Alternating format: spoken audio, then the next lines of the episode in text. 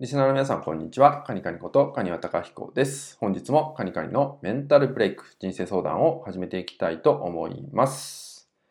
え本日のね、内容です、えそれはですね、体験を増やすことで一日が充実するっていったようなね、内容をお伝えしていきたいと思います。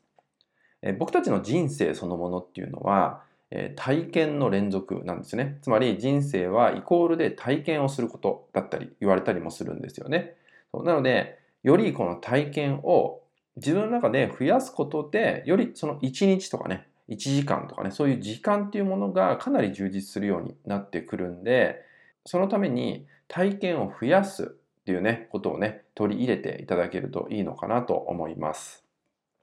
で、どんなことをね、取り入れたらいいのかっていうとですね、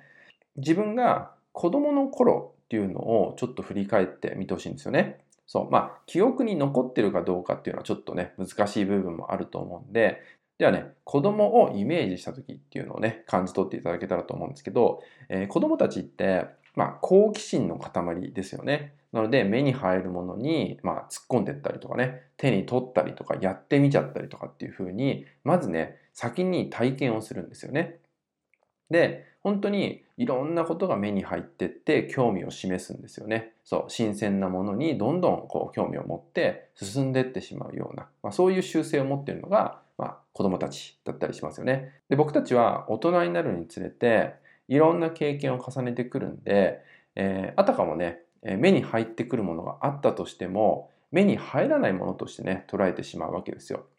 例えば、道を歩いている時なんかにも、えー、実はね、目には空が入ってきたりとか、えー、壁が入ってきたりとかね、まあとはね、えー、道に生えている草とか、もっと言えば道、コンクリートっていうのがね、目に入ってきたりしているはずなんですよね。で、これも一つの体験にもなるんですけど、ただ、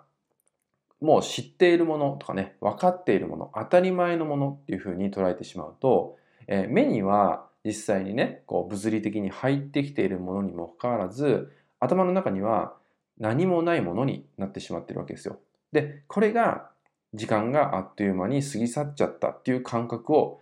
起こしてしまう、まあ、一つの理由だったりもするんですよね。なので、改めてそういう時に体験っていうのを考えて、改めて目に入ってくるものっていうのをちゃんと拾ってみること。ね、そういうことをするだけでも、充実感っていうのが変わってきます。